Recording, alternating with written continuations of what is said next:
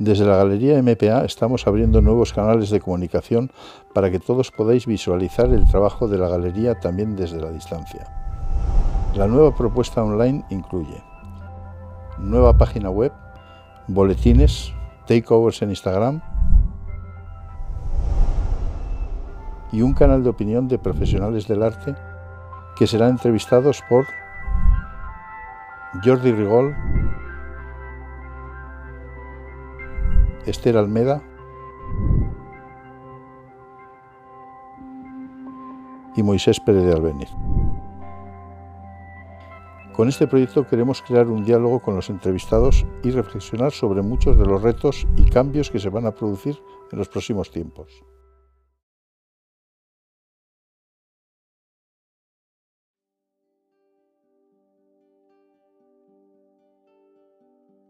Eh, bueno, ineludiblemente a un editor tengo que preguntarle por, los libros. ¿no? Eh, yo cuando voy a comprar libros, yo sigo siendo de formato papel, eh, dedico pues una hora o casi hora y media a visitar librerías y hacerme con unos volúmenes, porque utilizo como si fuese un tiempo del cine, como, como quien va al cine, ¿no? pues se dedica pues eso, una hora, hora y pico. Eh, esto ya vosotros disteis un paso al formato digital.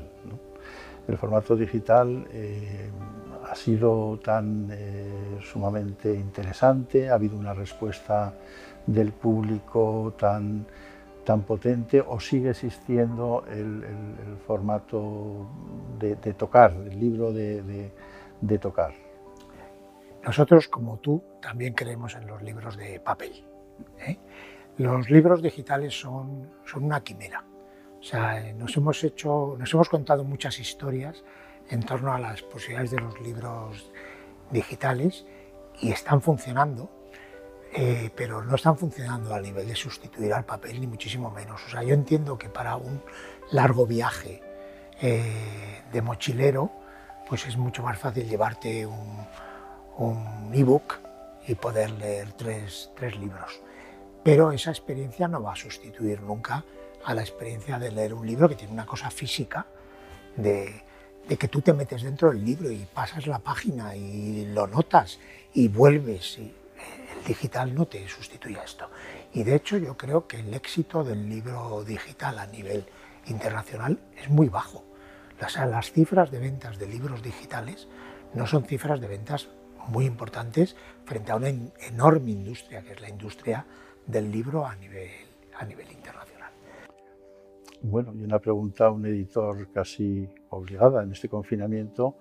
Habrás tenido momentos de, lectura. ¿Qué, libro o qué libros eh, has eh, cogido de tu biblioteca para poder eh, leer durante todos estos días de, de confinamiento? Sorprendentemente, he leído mucho menos de lo que me esperaba leer.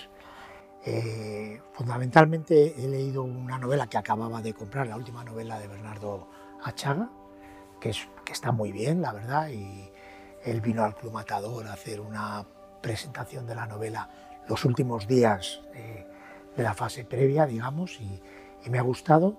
Y he empezado algunas otras cosas, pero eh, he trabajado mucho. Este, este descubrimiento del teletrabajo es un horror, ¿para qué nos vamos a andar con medias tintas? Te deja agotado completamente. He leído mucho papel relacionado con, el trabajo. He, he leído periódico con más intensidad de lo que lo leo habitualmente. He visto muchísimo cine, muchísimo cine más o menos no de última jornada, aunque también alguna, alguna película. Y, pues, pues, y he ido moviendo, ¿no? Por ejemplo, Carmen, mi mujer, un día me dijo, ni una más de pistolas. ¿A ti qué te pasaban de pequeño con las, con las armas? no me pasaba nada. Pero entre las películas de Al Pacino, y son policíacas, o sea, me, me encantan. Las películas del oeste me apasionan también, ¿no? Por ejemplo, hemos visto, no todo, pero casi todo Hitchcock, otra vez, ¿no?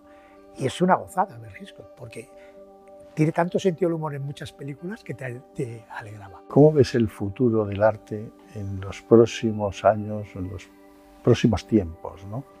El online nos permite una difusión una nueva manera de acceder, unos públicos muy diferentes, ¿no? porque nos quita lo local en todo lo que hacemos. Incluso un festival como Foto España es un festival local.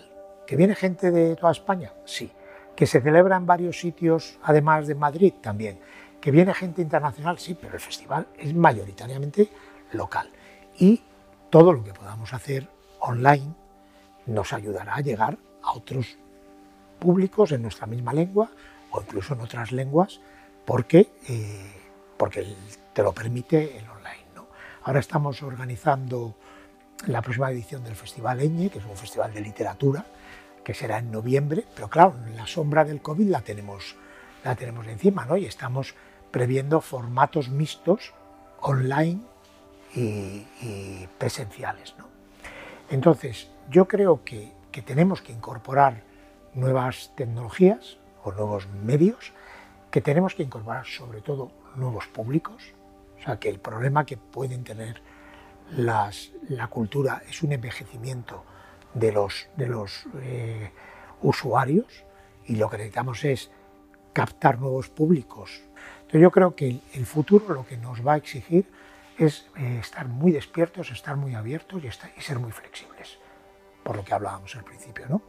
Cuando no sepamos si va a venir una recta o van a venir curvas, o va a llover o va a hacer buen tiempo, lo que tenemos que estar es no dormidos y saber encontrar la respuesta en cada momento.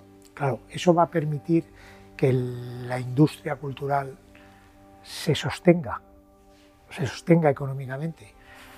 Pues no lo sé, no depende solo de, quienes estamos a un lado, depende también del público, ¿no? Si, si el público de verdad siente la cultura como algo necesario, pues estará al lado nuestro para apoyar, aunque lo tenga que comprar por, por internet. ¿no?